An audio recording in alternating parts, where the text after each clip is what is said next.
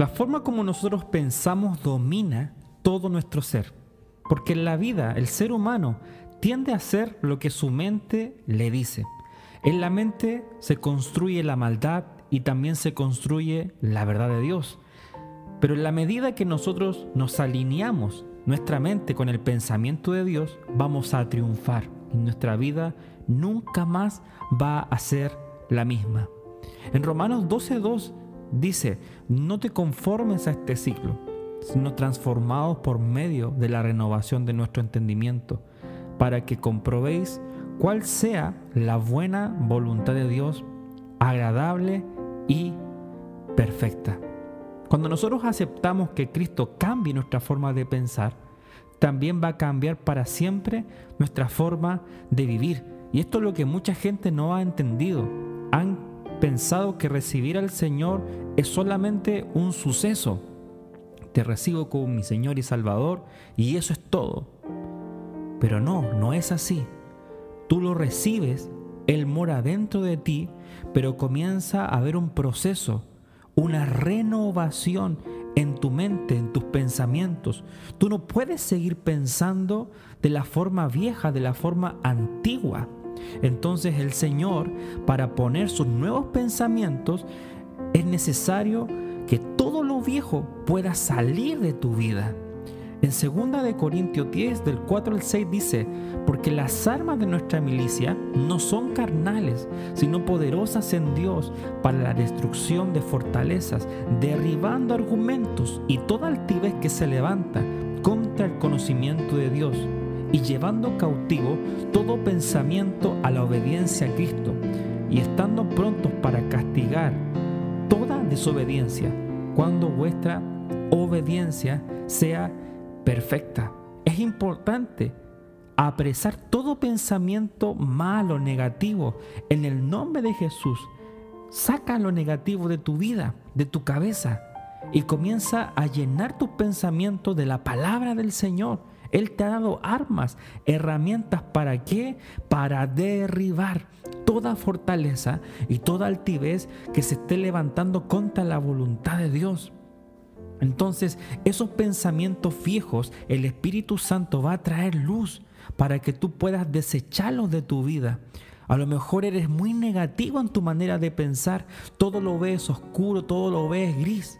Eso es un argumento viejo, es un pensamiento de una manera muy mala de pensar. Entonces es allí cuando el Espíritu Santo nos da estas herramientas para romper y para poder alinearnos con el pensamiento de Dios, que es un pensamiento vencedor, que es un pensamiento ganador.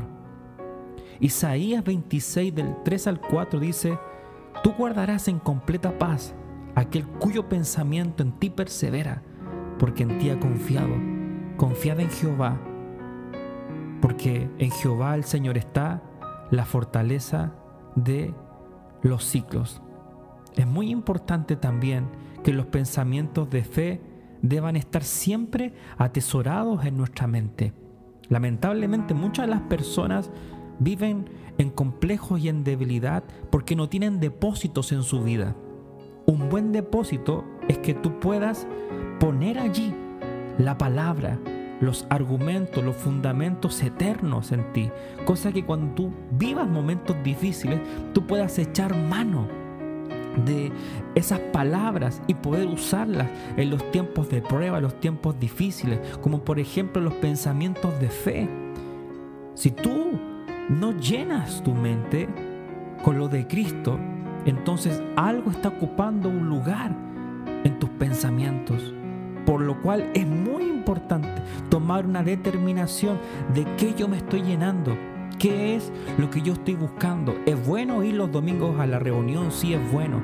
¿Tú te llenas del Señor? Claro que sí, pero en la semana, ¿qué estamos haciendo?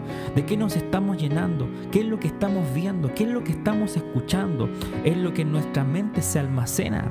Entonces, si te llenas de Cristo, si te llenas de lo del Señor, si abres tu corazón para que tú seas el depósito de Él, entonces eso va a predominar en tu vida. La escritura también nos enseña que no debemos amoldarnos a este mundo. Existen formas y costumbres que nos transmitió el mundo que son enemigas de tu éxito y de la prosperidad. Cuando llegamos al conocimiento de la palabra y podemos experimentar lo que Dios tiene para nosotros, entonces es allí donde tú comienzas a renunciar a las costumbres que son malas, por ejemplo, y, nosotros sabemos que nos están apartando de lo del Señor, no nos dejan avanzar. Si nosotros crecimos rodeados de enfermedades y dolor, eso no es normal. Debe rechazar ese planteamiento porque Dios en Cristo te da salud divina. Si creciste rodeado de pobreza y de deudas, ahora con la palabra de Dios no lo puedes aceptar porque Dios te quiere próspero. Si en tu familia has visto muchos divorcios y separaciones, eso no es para ti. Dios te bendecirá en tu relación familiar y será la mejor.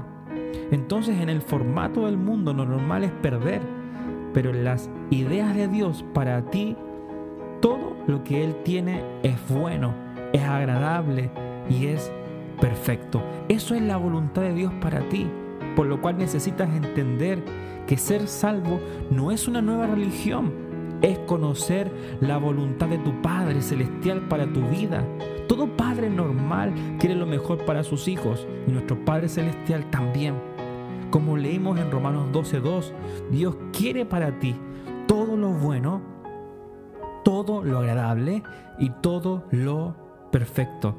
En estas tres expresiones está la agenda del Señor para ti. Tienes que simplemente abrir tus brazos y recibir, recibir todo lo bueno que el Padre tiene para ti. Señor, gracias. Gracias porque tu voluntad es buena y es agradable. Pero para poder comprender tu voluntad, mi mente debe ser renovada de todo lo viejo, las cosas viejas, las malas costumbres, la mala manera de pensar debe ser renovada para poder recibir los pensamientos tuyos que son más altos que los nuestros. Señor, hoy tomamos la determinación de dejar de lado todo pensamiento de pérdida, de dolor, de fracaso en nuestra vida y aceptamos tu voluntad. Sé que mi vida está escrita por tu mano y acepto todo lo que tú has determinado para mí desde hoy en adelante nunca más aceptaré el rechazo, nunca más aceptaré el fracaso, porque entiendo que tu voluntad para mí es buena, tu voluntad es agradable y es perfecta. La religión nos enseñó que tú eras un Dios dictatorial, castigador, y siempre veíamos que servirte a ti o agradarte a ti era como un martirio. Pero eso no es así. Tú eres un papá bueno.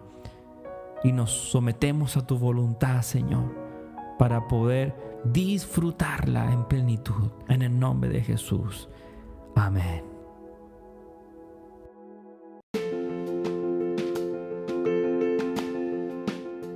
Gracias por haber llegado al final de este podcast que creo que ha bendecido enormemente tu vida. Si quieres buscarme en las redes sociales puedes encontrarme en Facebook, Instagram y YouTube.